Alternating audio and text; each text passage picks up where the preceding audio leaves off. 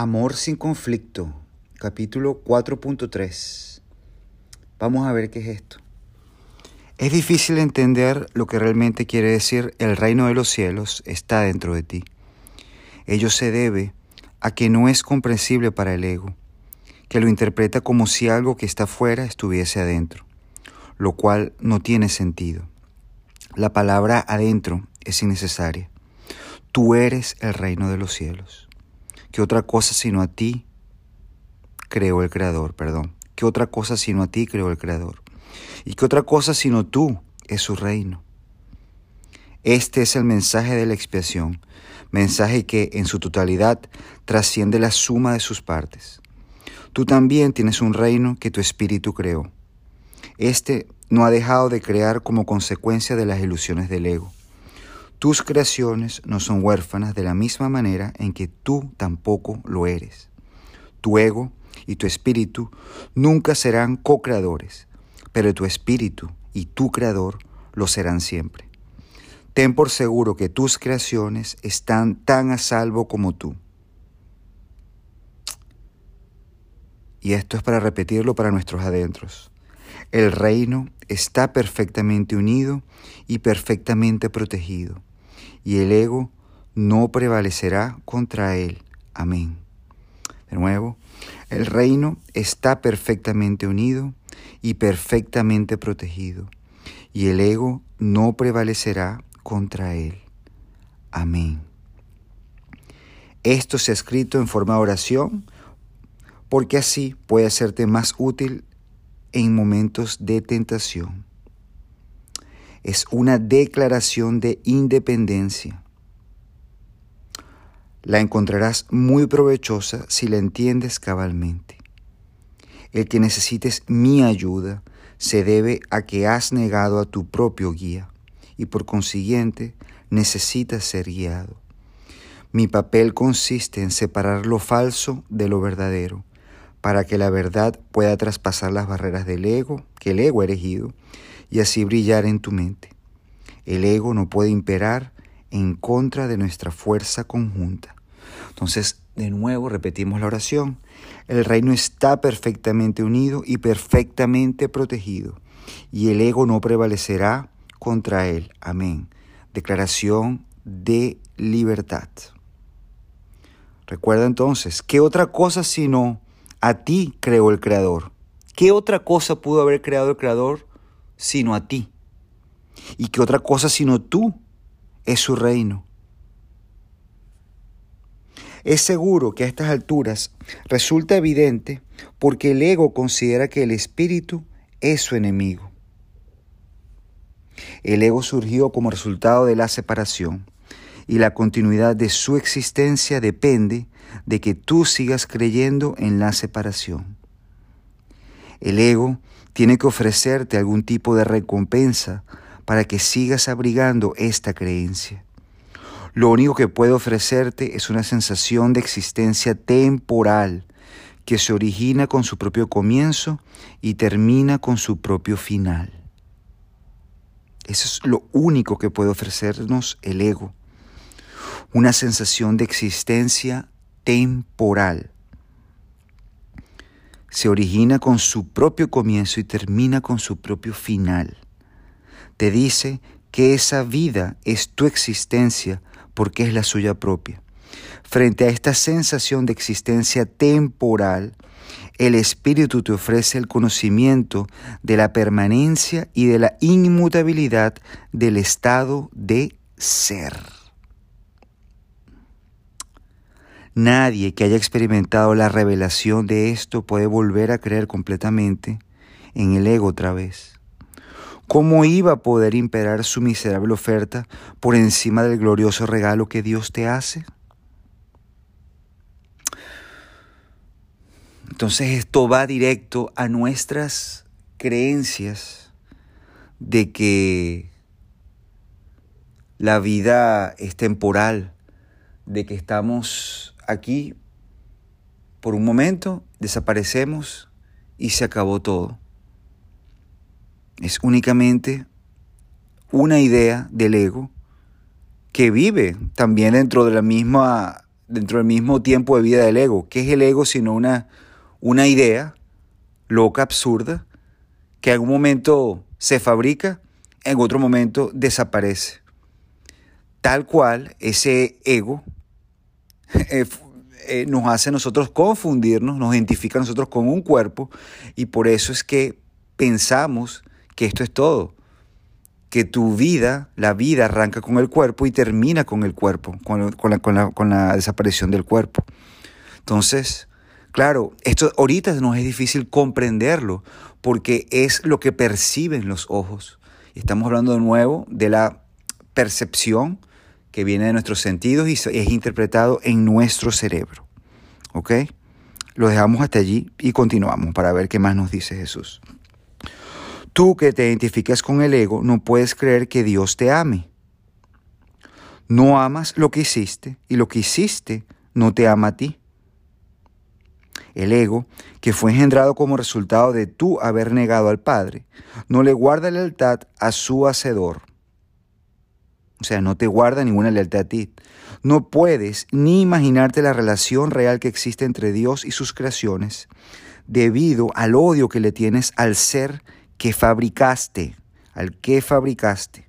Proyectas sobre el ego tu decisión de estar separado y esto entra en conflicto con el amor que, por ser su hacedor, sientes por él.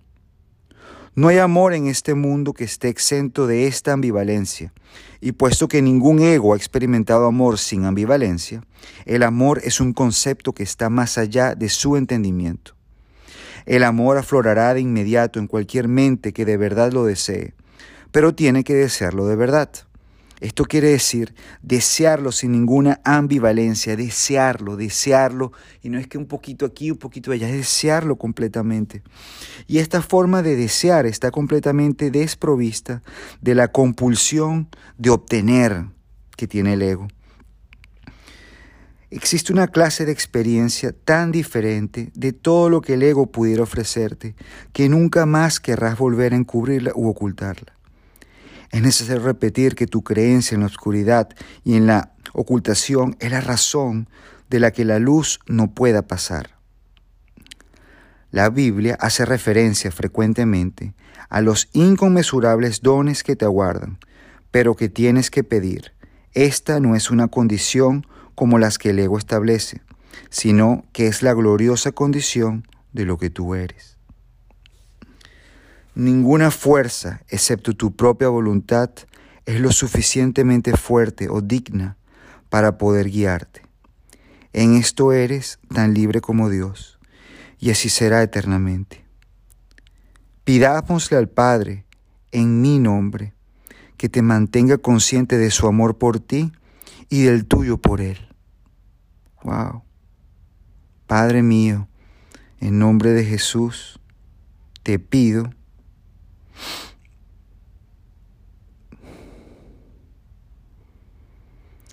te pido que me mantenga consciente de tu amor por mí. Y también del mío por ti. Amén. Manténlo consciente. Ayúdame. Ayúdame a mantenerlo consciente de este amor mutuo que nace de mí hacia ti y de ti hacia mí. Él nunca ha dejado de responder de este ruego, pues lo único que éste pide es lo que su voluntad ya ha dispuesto. Quienes piden sinceramente siempre reciben respuesta. Y esto es, fíjense cómo lo afirma aquí, y es así.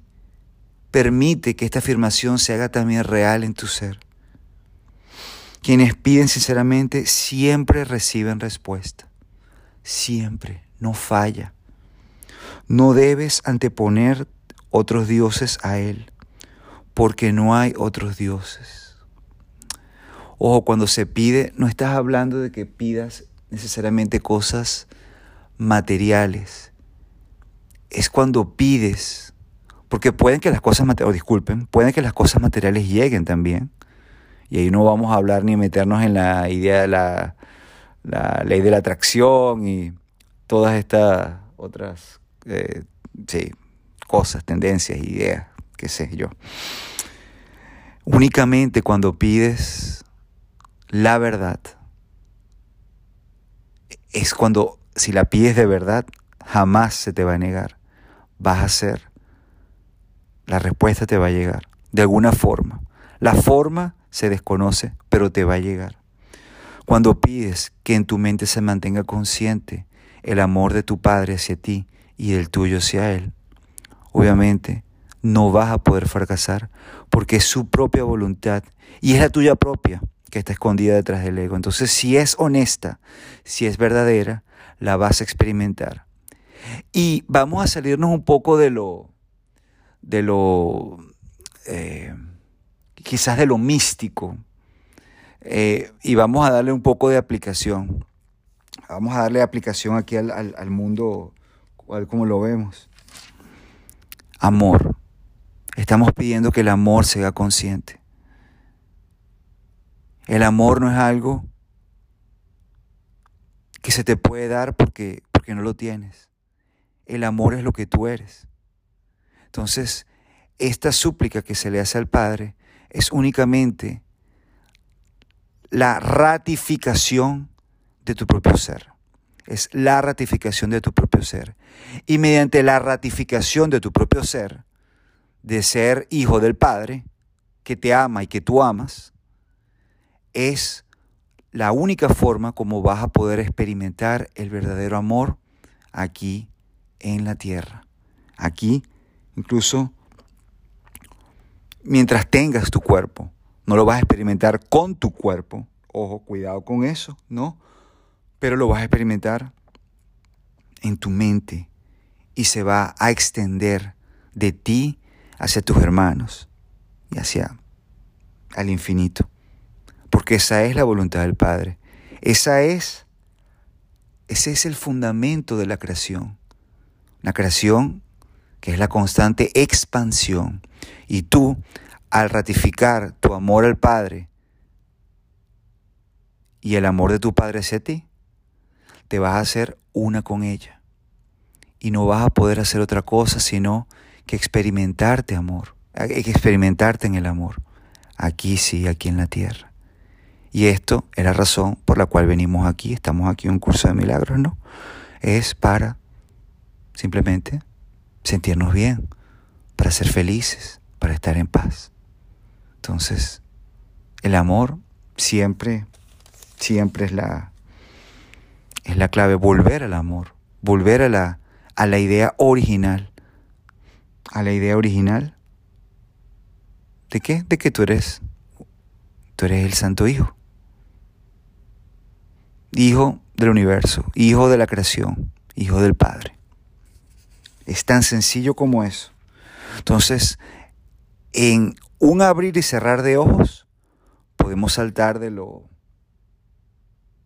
que llamamos místico a la aplicación aquí actual, aquí en el mundo, bueno, actual entre comillas.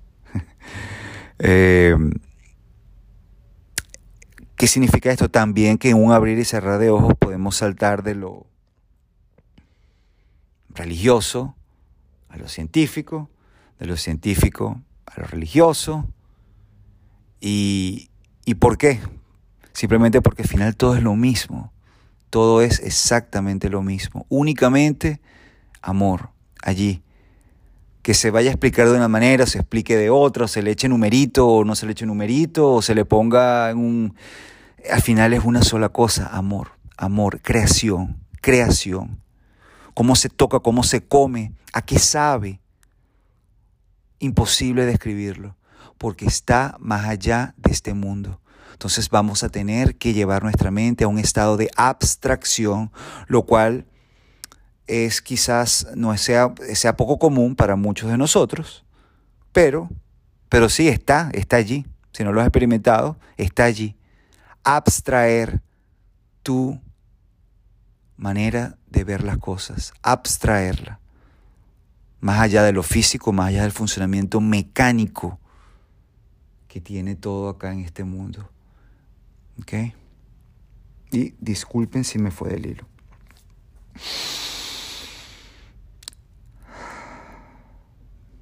Nunca se te ha ocurrido realmente renunciar a todas las ideas que jamás hayas tenido que se oponen al conocimiento. Hazte esa pregunta. ¿Se te ha ocurrido algún momento renunciar a poner en tela de juicio todas las ideas que tienes acerca de quién eres, qué eres, acerca de todo el mundo? ¿Por qué no, haces ese, ¿por qué no hacemos ese experimento? Vamos a poner en tela de juicio, ¿qué es esto? ¿Es verdad? ¿Y por qué tiene que ser verdad? Conservas miles de retazos de temor que le impiden la entrada al Santísimo. La luz no puede filtrarse a través de los muros que levantas para obstruir su paso, y nunca estarás dispuesta a destruir lo que tú has hecho. Nadie puede ver a través de un muro, pero yo puedo transponerlo. Mantente alerta contra los retazos de miedo que aún conservas en tu mente, o, de lo contrario, no podrás pedirme que los transponga. Solo puedo ayudarte tal como nuestro Padre nos creó. Te amaré, te honraré y respetaré absolutamente lo que has hecho, pero no lo apoyaré a menos que sea verdad. Escucha esto, te amaré, te honraré, te respetaré absolutamente lo que has hecho, pero no lo apoyaré a menos que sea verdad. Nunca te abandonaré tal como Dios tampoco te abandonará, pero tengo que esperar mientras tú, mientras tú continúes eligiendo abandonarte a ti mismo. Debido a que espero con amor y no con impaciencia, es indudable que me pedirás con sinceridad que lo trasponga. Vendré en respuesta a toda llamada inequívoca. Examina detenidamente qué es lo que estás realmente pidiendo. Sé muy honesto contigo mismo al respecto, pues no debemos ocultarnos nada el uno al otro. Si realmente tratas de hacer esto, habrás dado el primer paso en el proceso de preparar a tu mente a fin de que el Santísimo pueda entrar en ella. Nos prepararemos para ello juntos, pues una vez que Él haya llegado, estarás listo para ayudarme a preparar otras mentes a que estén listas para Él. ¿Hasta cuándo vas a seguir negándole su reino? ¿Hasta cuándo? Entonces, examinemos detenidamente qué es lo que estamos pidiendo en todo momento. Seamos honestos. No hay, no hay punto en ocultarnos nada. Entonces, si eres sincero, si eres sincero, sincero en lo que pides, la respuesta te va a llegar te va a llegar. No sabemos de qué forma, pero va a llegar. En tu propia mente, aunque negada por el ego, se encuentra la declaración que te hará libre. Dos puntos y dice así, esta es la declaración, dice, Dios te ha dado todo, Dios te ha dado todo. Este simple hecho en el lenguaje del ego, tener, ese es el lenguaje del ego, tener y ser, significan dos cosas. El Espíritu Santo sabe que lo tienes todo y que lo eres todo. Cualquier distinción al respecto es significativa solamente cuando la idea de obtener, que implica carencia, ha sido previamente aceptada. Por eso es por lo que no hacemos ninguna distinción entre tener el reino de Dios y ser el reino de Dios.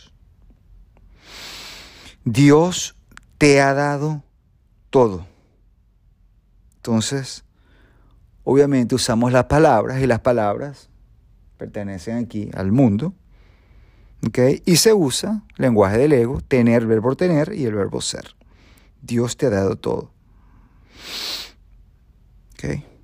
El Espíritu Santo sabe que lo tienes todo y que lo eres todo. Bueno, semántica. Al sereno ser del reino de Dios, del que eres perfectamente consciente cuando estás en tu sano juicio, se le expulsa sin miramientos de aquella parte de la mente que el ego rige. El ego está desesperado porque se enfrenta a un contrincante literalmente invencible, tanto si estás dormido como si estás despierto. Observa cuánta vigilancia has estado dispuesto a ejercer para proteger a tu ego y cuán poca para proteger a tu mente recta. ¿Quién sin un loco se empeñaría en creer lo que no es cierto y en defender después esa creencia a expensas de la verdad? Y bueno, con eso culminamos la lectura de la sección 3 del capítulo 4. Amor sin conflicto. Amor, entonces, sin barreras. Que se traduce en la aceptación de que se te ha dado todo lo que necesitas y por lo tanto también se puede decir de otra manera en la aceptación de que tu Padre te ama. Pero muy importante también es de que tú amas a tu Padre. Y es por ello que nuestras súplicas tienen que ser honestas, honestas. En el reconocimiento de este amor. al pedir bajo reconocimiento del amor, no podrá pasar otra cosa sino recibir. De cualquier manera, de maneras desconocidas, pero la respuesta se nos dará. Eso es amor sin conflicto. Muchas gracias.